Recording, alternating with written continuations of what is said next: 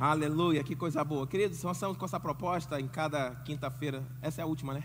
Dessas quintas que tivemos do mês de fevereiro, de, ser, de se trazer como ênfase, né? Tudo aquilo que é ministrado no Centro de Treinamento Bíblico Rema. Né? Essa escola interdenominacional que mudou a história. Eu falo por mim, pela minha família, pela minha casa, mudou a história da nossa vida. Porque o que nós recebemos foi ensinamento que vem da parte do Senhor. E não tem como a sua vida não ser transformada se você abre o seu coração para receber essa palavra. Algo vai acontecer, algo vai ser transformado, algo vai ser mudado. Né? E já já as aulas começam agora no dia 3 de março. As matrículas estão abertas para você abrir seu coração e, su e se submeter a ser lavado por essa palavra. Você está preparado para ser lavado por essa palavra? Irmão, as aulas são segundas, quarta e sexta. Excepcionalmente, o primeiro ano, esse ano, vai estar sendo segunda, quinta e sexta. Mas são três dias da semana, você ouvindo, ouvindo. A fé vem pelo?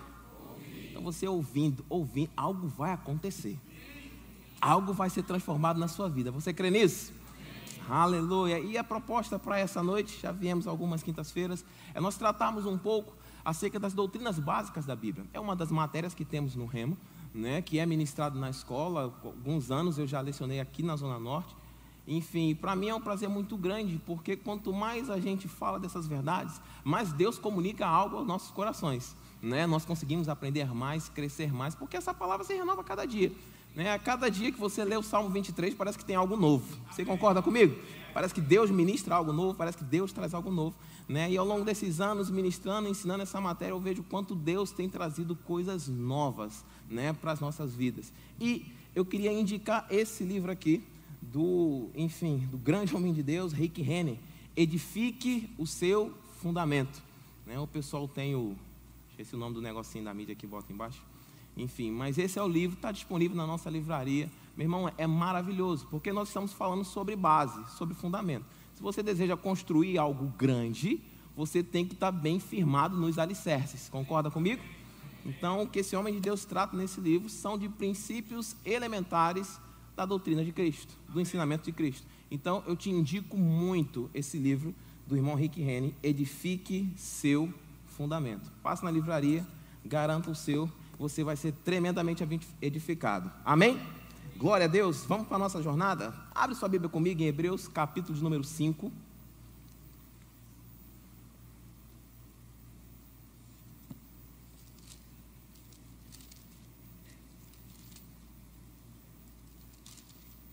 Hebreus capítulo 5, a partir do versículo de número 11. Hebreus capítulo 5, versículo 11. A palavra do Senhor diz assim: A esse respeito, temos muitas coisas que dizer e difíceis de explicar porquanto vos tendes tornado tardios em ouvir. Pois com efeito, quando devias ser mestres, atendendo ao tempo decorrido, tendes novamente necessidade de alguém vos ensine de novo. Fala comigo, de novo. De novo. Quais são os princípios elementares dos oráculos de Deus? Assim, vos tornastes como necessitados de leite e não de alimento sólido. Ora, todo aquele que se alimenta de leite, é inexperiente na palavra da justiça, porque é criança. Mas o alimento sólido é para os adultos, para aqueles que, pela prática, diga comigo, pela prática, mais uma vez, pela prática, oh glória, tem as suas faculdades exercitadas para discernir não somente o bem, mas também o mal. Aqui o escritor aos Hebreus está tratando algo que provavelmente ele já havia tratado antes, mas ele está falando: eu vou ter que trazer isso de novo, porque pelo tempo que se passou, já era para vocês estarem ensinando a outras pessoas. Mas pelo visto, tempo de crente não se garante maturidade espiritual. Tempo de crente não se garante crescimento espiritual. Então ele falou: rapaz, eu vou ter que trazer ensinamento de novo, porque o crescimento vem pela prática. Quanto mais você pratica, mais você cresce, mais você recebe. A Bíblia ela tem essa lei, ela não é feito um pneu de carro, que quanto mais a gente usa, né, vai ficando careca e você desgasta. A Bíblia é o contrário. Quanto mais você utiliza, mais ela cresce na sua vida. Mais essa realidade vira realidade para você. E o escritor está dizendo: olha, a gente está tendo que trazer de novo as mesmas coisas. Mas é importante trazer de novo, porque é fundamento, é base. E se o fundamento não estiver bem organizado, não tem como crescer. Ok? Capítulo 6, versículo 1 do livro de Hebreus. Por isso, pondo de parte os princípios elementares da doutrina de Cristo, deixemos-nos levar para o que é perfeito, não lançando de novo a base, diga comigo, base, do arrependimento de obras mortas e da fé em Deus, o ensino de batismos e da imposição de mãos, da ressurreição dos mortos e do juízo eterno. Isso faremos se Deus permitir. Está falando, existem a doutrina de Cristo e ela contém elementos, deixa eu falar como a Bíblia está aqui, princípios elementares da doutrina de Cristo: arrependimento de obras mortas, fé em Deus, o ensino sobre batismos, porque no plural? Porque nós temos mais de um batismo: batismo nas águas, batismo no corpo de Cristo, batismo no Espírito Santo, enfim. Imposição de mãos é um princípio de doutrina de Cristo, elementar, base. Ressurreição dos mortos e juízo eterno. Tudo isso, irmãos, são princípios básicos. Eu sempre me pergunto: se a Bíblia trata isso como base, imagina o que é superior. Imagina o que vem a ser algo maior, se isso aqui é base. Todos nós que nascemos de novo devemos crescer em conhecer, em aprender a base. Você concorda comigo? O princípio elementar, o fundamento. Se quando você lê esses, esses elementos, você, pastor, eu não sei nada disso, eu não entendo nada disso. Isso é um indício que você precisa fazer o rema. Amém? Mas se você já começa a crescer, a entender, a ficar mais claro para você, a ter clareza, a querer mais conhecer disso, você está no caminho certo, da base para a gente começar a edificar. E eu sempre que ministro, enfim, um pouco dessa aula, a gente sempre fala de muitos pontos, mas já estava no meu coração compartilhar um pouco, né, ter esse desafio de alguns minutos, mas é importante tocar no que é base, acerca de ressurreição dos mortos e juízo eterno.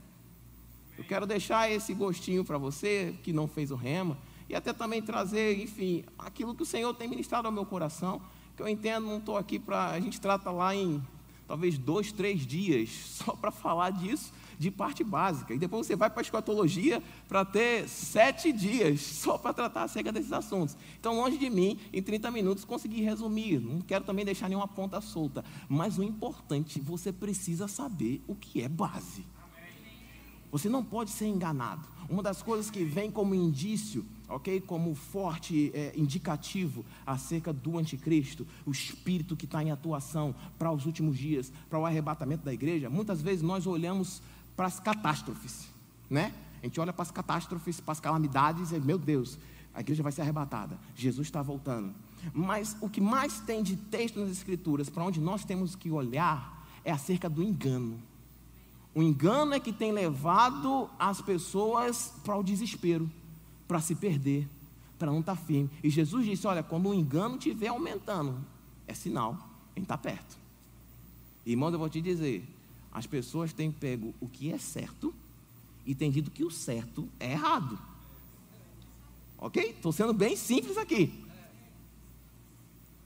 Se a gente diz que homem é homem e mulher é mulher, o mundo diz: não, não é não. Mas como assim? Você não consegue perceber? Isso é algo elementar. Por quê? Engano, sofisma.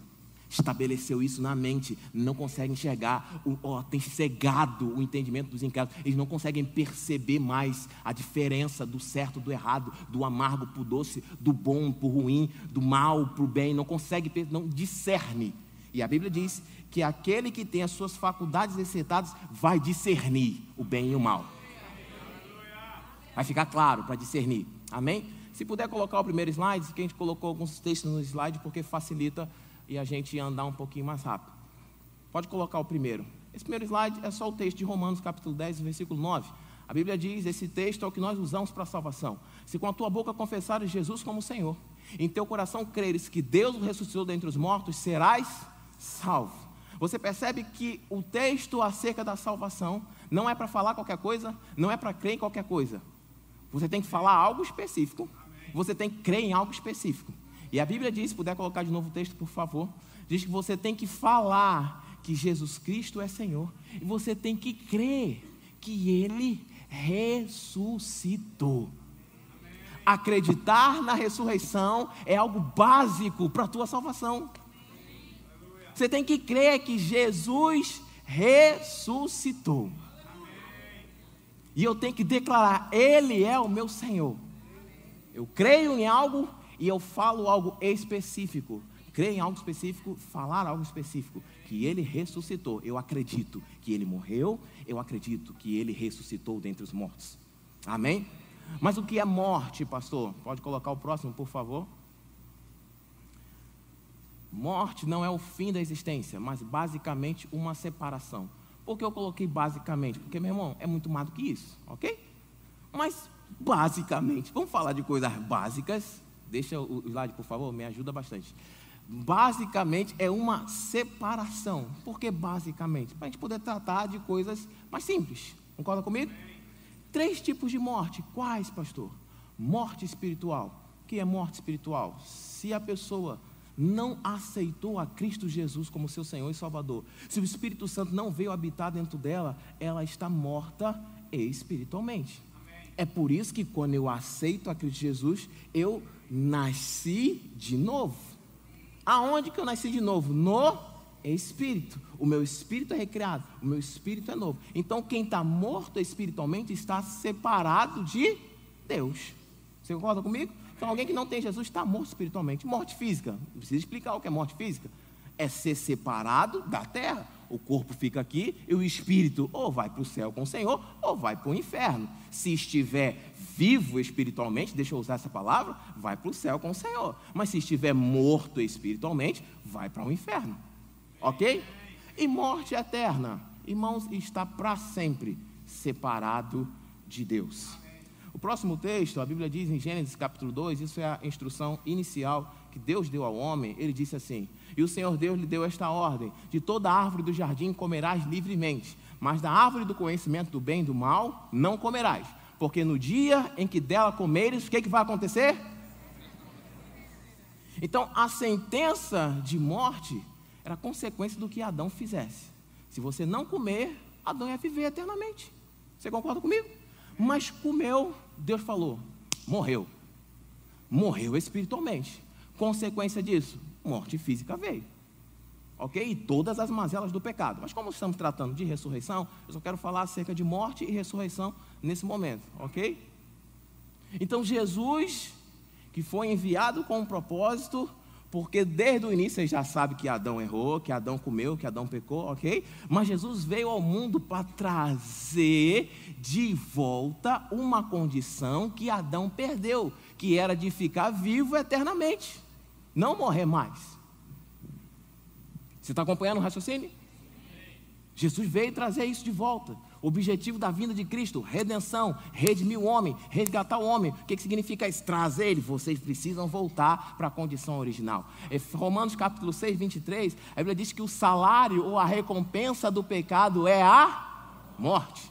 Então a consequência de pecar é morrer. Mas Jesus veio nos dar vida e vida em abundância. Jesus veio, o pastor ministrou durante esses. Não vou lembrar agora os domingos, mas muito sobre substituição, sobre essa troca, sobre Jesus ter vindo tomar o nosso lugar e nós pegarmos o lugar dele. Essa troca veio por quê? Porque o salário do pecado é a morte. Jesus falou: Olha, eu não vou me tornar pecador, eu vou me tornar pecado. Amém. Jesus se tornou pecado. Eu fico pensando em Jesus quando morreu, foi para o inferno, cheio de pecado, foi para o inferno. E Satanás falou: Traga o livro de Jesus, que agora ele vai pagar. Quando trouxeram o livro, cadê os pecados de Jesus? Pecado de Jesus, pecado de Jesus. Não, mas o salário no pecado é a morte? É, ele morreu, morreu. Ele não está com pecado? Tá. Mas qual é o pecado? Eita, o pecado não é dele, o pecado é de Tarcísio. Eita, ele pagou o preço para Tarcísio. Ele comprou Tarcísio. Ele resgatou Tarcísio, não é dele. O que, que significava então agora? Ele não pode continuar morto. Ele tem que ressuscitar. Ele tem que voltar. Então, quando Jesus volta, e Deus retira Jesus dentre os mortos, Jesus ressuscita, Ele nos dá agora a sua vida. A eternidade, meu irmão, não é uma coisa que nós vamos ter para frente. A eternidade é algo que você tem agora. Coloca o próximo slide, por favor. Jesus morreu a nossa morte para termos a sua vida. Jesus morreu a nossa morte para termos a sua vida. Olha o que a Bíblia diz em Colossenses capítulo 1, versículo 18. Ele é a cabeça do corpo da igreja, ele é o princípio, o primogênito dentre os mortos, para em todas as coisas ter a primazia. Ele foi o primeiro a ressuscitar. E eu, eu sou o segundo. Próximo. Olha Romanos 6,9 diz: Sabedores de que, havendo Cristo ressuscitado dentre os mortos, já não morre. A morte não mais tem domínio sobre ele. Meu irmão, morte não é algo para nos trazer medo, porque Jesus venceu a morte. Quando eu falo de Jesus ter ressuscitado, ele não ressuscitou do milagre da ressurreição feito Lázaro, feito o filho da viúva de Naim, ou lembra outro, a filha de Jairo. Eles ressuscitaram, mas depois morreram, ok? Eu estou falando de ressuscitar para nunca mais morrer. Jesus venceu a morte. Você era pecador, você estava condenado a ficar morto espiritualmente, estava condenado a ficar morto eternamente, depois que morresse fisicamente. Mas Deus enviou Jesus. Se você crê em mim, eu tomo o teu pecado e você pega a minha vida. Qual é a chave para isso? É andar de joelho? É pagar uma penitência? É fazer o quê? Não, é crer em Jesus.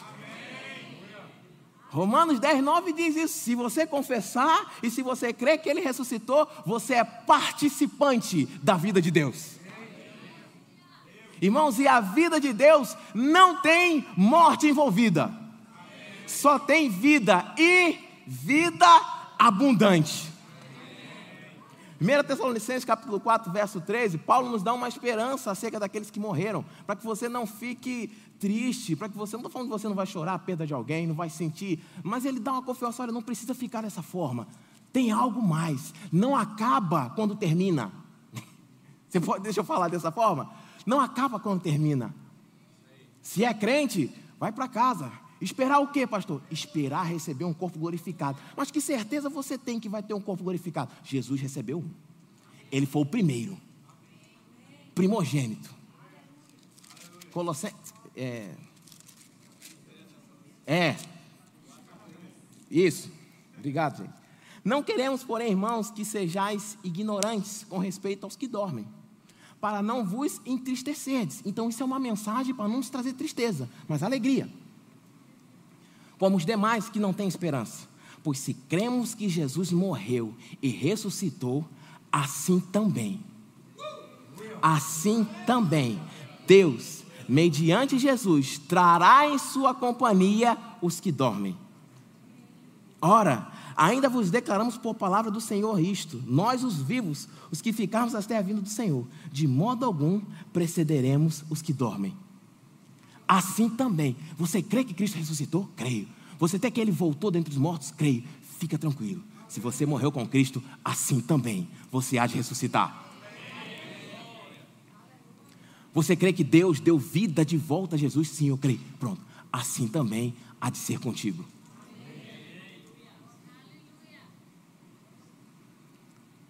Pode colocar o próximo? Pode, coloca o próximo, por favor. Deixa eu só mostrar isso aí.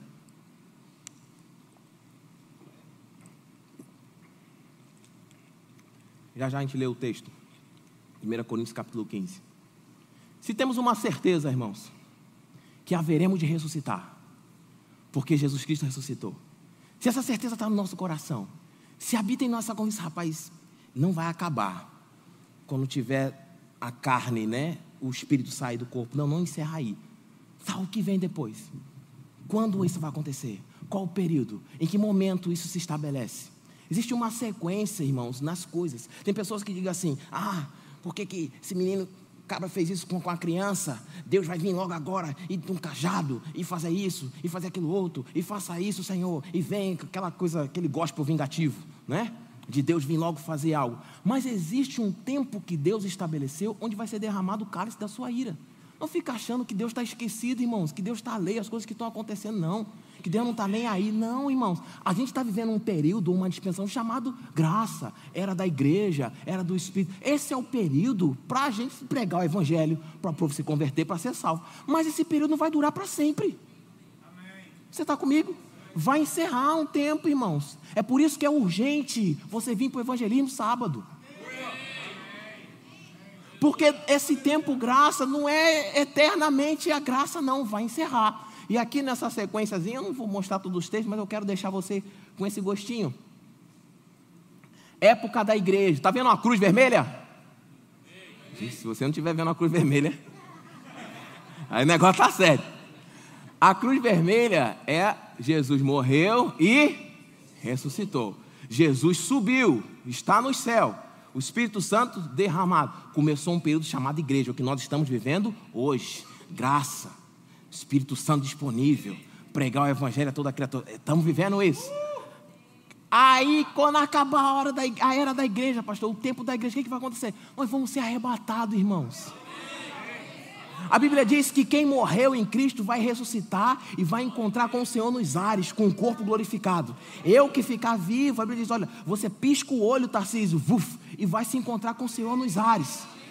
Quando eu me encontrar com o Senhor nos ares, vai acabar esse período da era da igreja. Vai começar um período pequenininho, embaixo dele chamado tribulação, ou grande tribulação.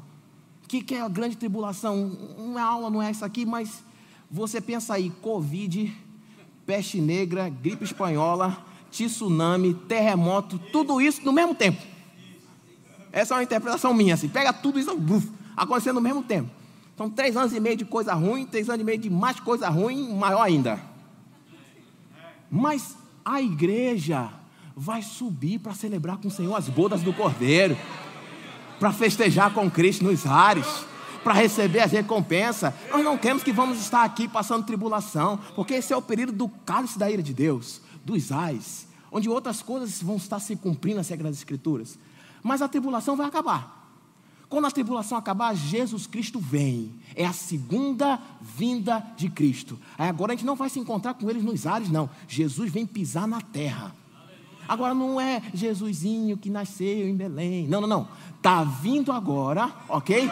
Os olhos como fama de fogo, os pés de latão reluzente. Da sua boca sai uma espada afiada. E eu com o corpo glorificado Vou estar montado num cavalo 4.0. Motor V8. Mas nós vamos voltar com Cristo, irmãos. E ele vai pisar na terra. E vai começar um período chamado milênio. Não pesquisa essa palavra na Bíblia, não tem. O que tem na Bíblia são mil anos, ok? Por esse período, Satanás vai estar preso. Vai se ter paz na terra, mil anos. Jesus reinando na terra. Quando acabar esses mil anos, vai ter um julgamento, irmãos. E esse julgamento se chama julgamento do grande trono branco. E aqueles que estão no inferno, que morreram sem crer, que negaram, que não acreditaram, que não receberam Cristo Jesus, eles vão ser julgados. E a Bíblia diz que eles vão ressuscitar, pensa aí, para receber um corpo para uma condenação eterna uma ressurreição para juízo eterno. E o inferno vai ser jogado num lugar pior, que é o lago de fogo e enxofre, eternamente atormentados. 1 Coríntios capítulo 15, eu sei o capítulo da ressurreição, vamos ler todo, mas vamos só ler alguns textos lá. Você está aprendendo alguma coisa?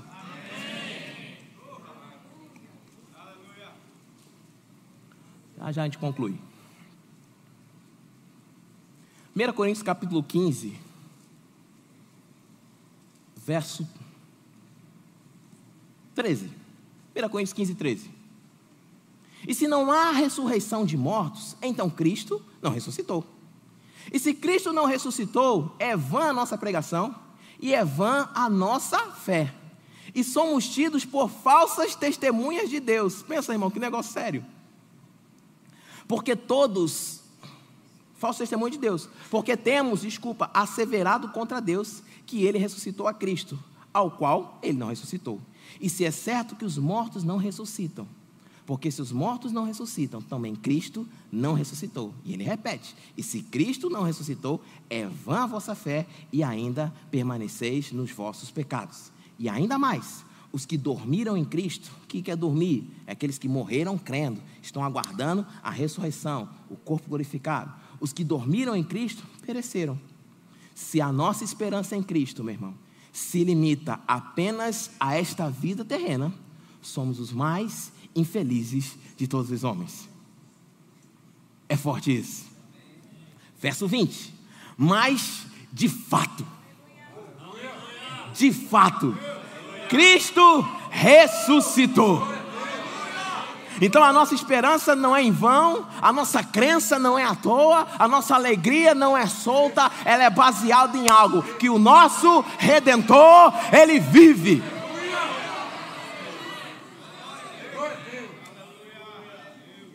Sendo ele a primícias do que dormem, visto que a morte veio por um homem, também por um homem veio a ressurreição dos mortos. Porque assim como em Adão todos morrem, assim também todos serão vivificados em Cristo.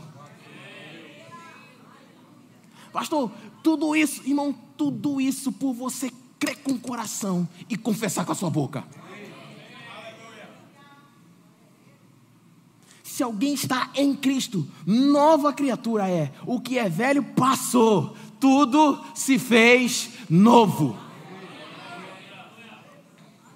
A Bíblia fala que quando nós fomos arrebatados e estivermos diante do Senhor na eternidade, nós vamos participar. Isso está em 2 Coríntios, capítulo 5, verso 10. Eu vou ler aqui rapidinho. Porque importa que todos nós compareçamos perante um tribunal de Cristo. Irmãos, esse tribunal de Cristo que nós, quando subirmos, que fomos arrebatados e comparecemos, lá não vai ter uma tela de um flashback passando qual os pecados que você cometeu, e Jesus vai estar contabilizando lá. Três, dois, ih, rapaz, deu mais pecado do que coisa boa. Abre o alçapão, inferno. Não, não, não, essa não é a proposta do tribunal de Cristo, irmãos.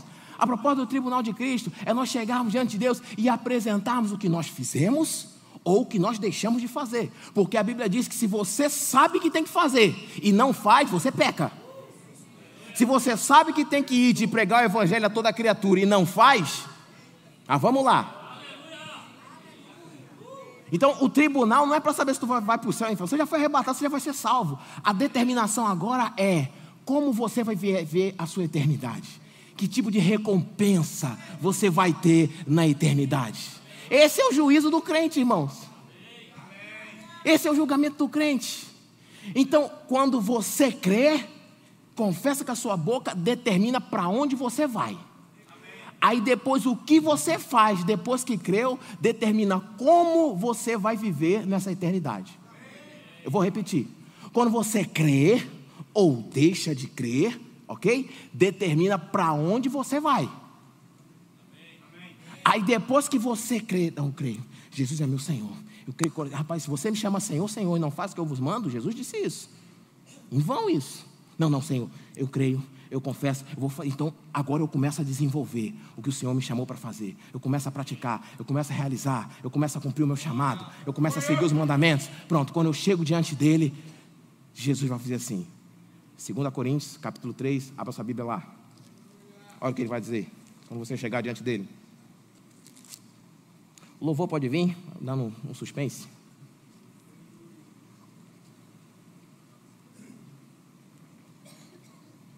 Segunda Coríntios capítulo 3, versículo 10.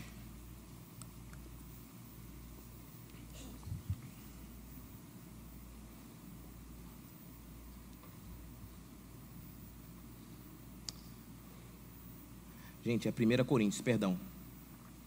1 Coríntios 3, 10.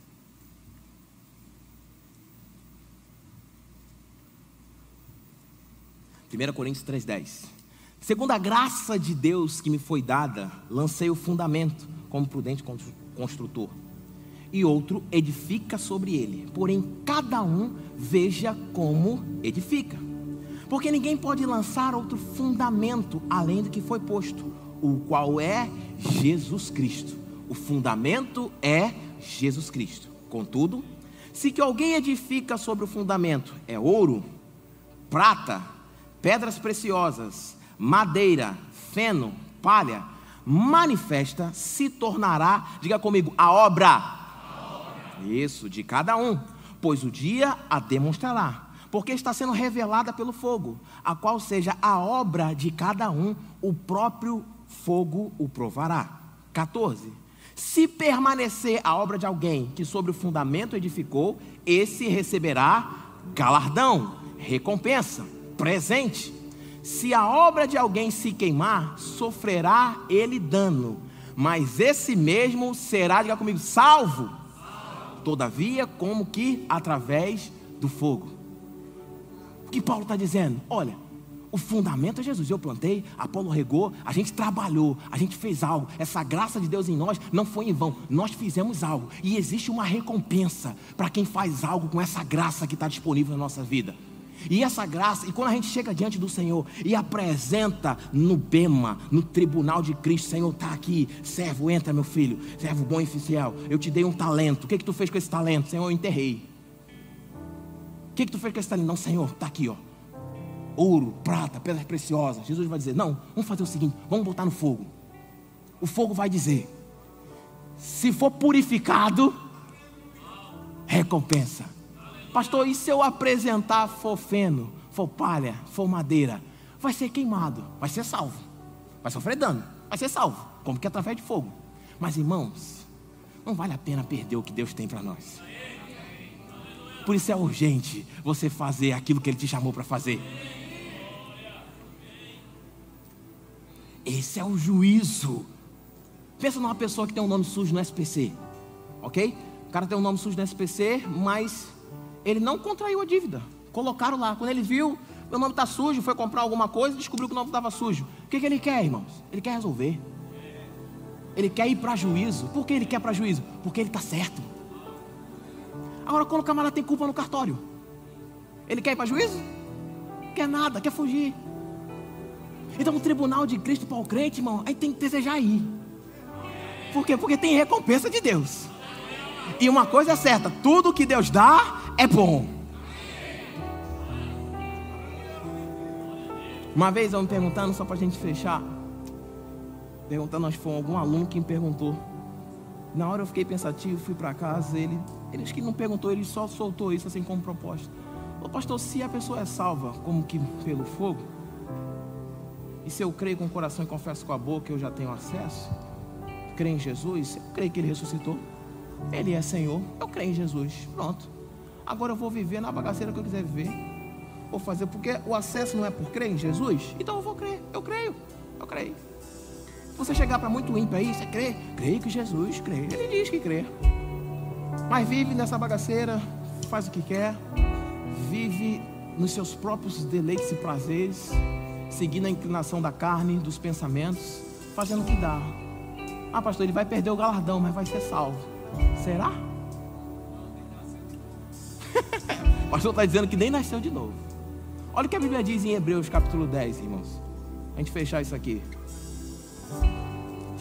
Porque tem muitas pessoas achando isso, irmãos, achando que a graça de Deus, ah, é só acreditar, pastor, já deu certo, então acabou, se eu faço o que eu quiser. Vai nessa. Hebreus capítulo 10, versículo 23, olha 26. Olha o que a Bíblia diz. Porque se viverdes deliberadamente em pecado, se viverdes deliberadamente em pecado, depois de termos recebido pleno conhecimento da verdade, já não resta, já não resta sacrifícios sacrifício pelos pecados. Pelo contrário, certa expectação horrível de juízo e fogo, vingador, prestes a consumir os adversários. Esse fogo vingador é para consumir adversário. Mas se você aceitou Jesus, mas decide viver deliberadamente em pecado, está reservado para você também. foi iluminado, provou o dom celestial, mas não, não, eu, eu quero viver deliberadamente em pecado. Eu sei que é pecado, eu sei que é errado, mas eu quero viver desse jeito mesmo. O que resta para você é fogo. Não vai, irmãos. não vai participar, não vai comungar. Apocalipse 22, 12, a Bíblia diz que Jesus diz assim: Eis que venho sem demora, e comigo está o galardão, que tenho para retribuir a cada um segundo as suas obras. O Senhor está vindo sem demora para nos recompensar. Mas o camarada pega a graça de Deus, que é uma capacidade que Deus nos dá para andar em santidade, para andar em verdade, para andar em honestidade, e diz: Não, eu vou viver do meu jeito, o que resta para você é fogo. Vive deliberadamente, deliberadamente, decide: eu quero fazer do que eu quero, eu quero me apurar no meu próprio entendimento, eu quero seguir a minha vida desse jeito mesmo. O problema é meu, pronto, vai nessa. Uma das piores coisas, irmão, não é ir para o inferno. O pior é saber que não precisava ter ido para o inferno. Saber que tudo que Deus preparou nessa dispensação que a gente viu ali da época da igreja está disponível para nós vivermos plenitude hoje, desfrutarmos hoje, cumprimos hoje o que Deus tem para nós como igreja, como pessoa, como família. Deus não preparou o inferno para o homem, irmãos. Foi para consumir os adversários. Mas se decide viver deliberadamente em pecado, se decide rejeitar, se decide pisar o sangue da aliança. Eu sei que ele morreu, eu sei que ele fez isso, mas eu vou viver do meu jeito mesmo. Eu sei que Jesus deu a vida por mim, mas eu quero mesmo desenrolar. Não, não, eu quero mesmo, tem jeito não, eu vou viver assim mesmo.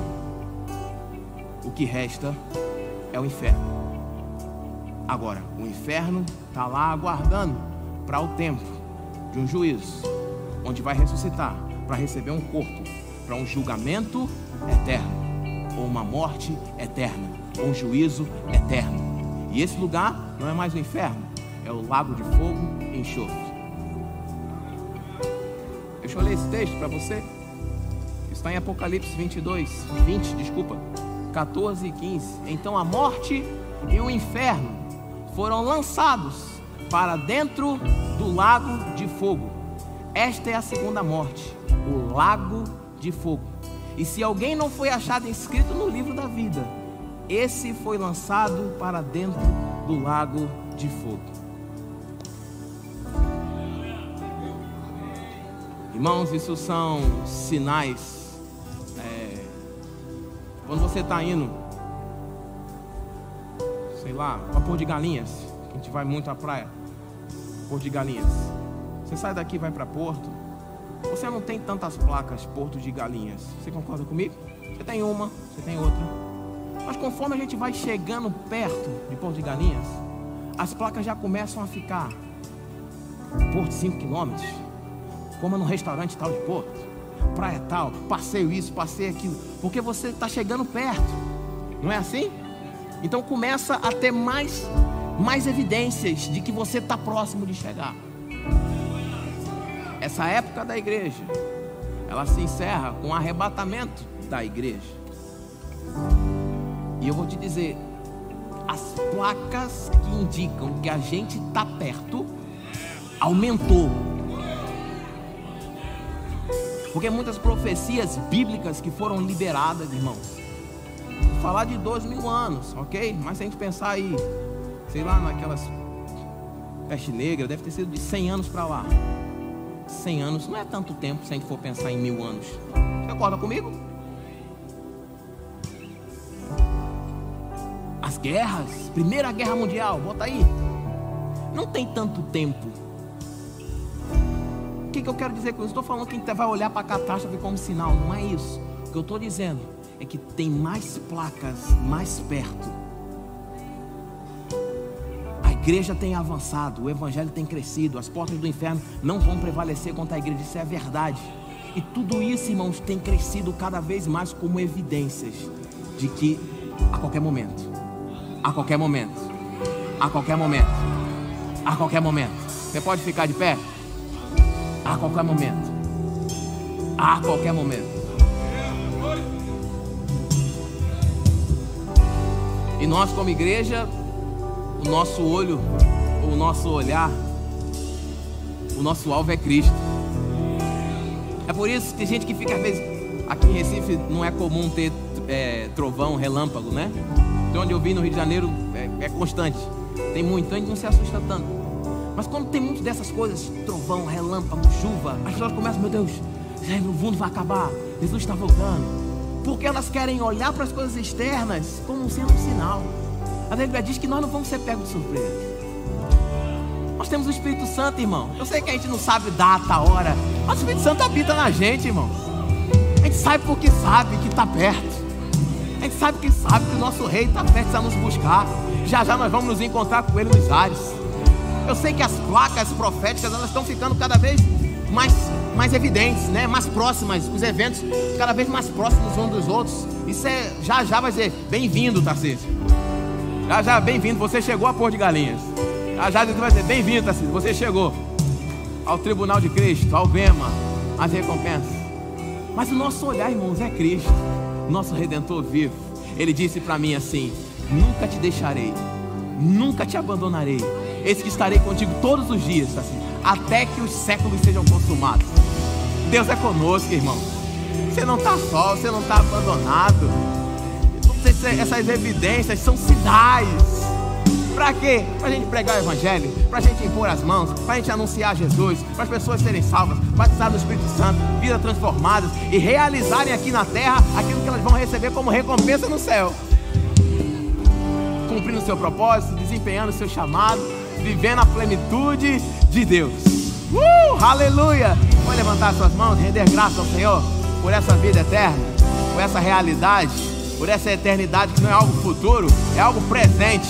Habita na gente hoje. Aleluia!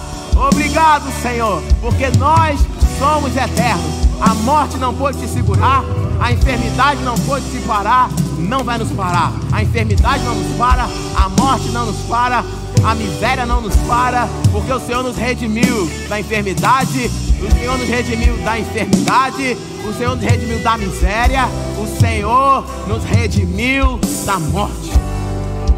Obrigado, Senhor. Te agradecemos. Em nome de Jesus. Amém, amém, amém.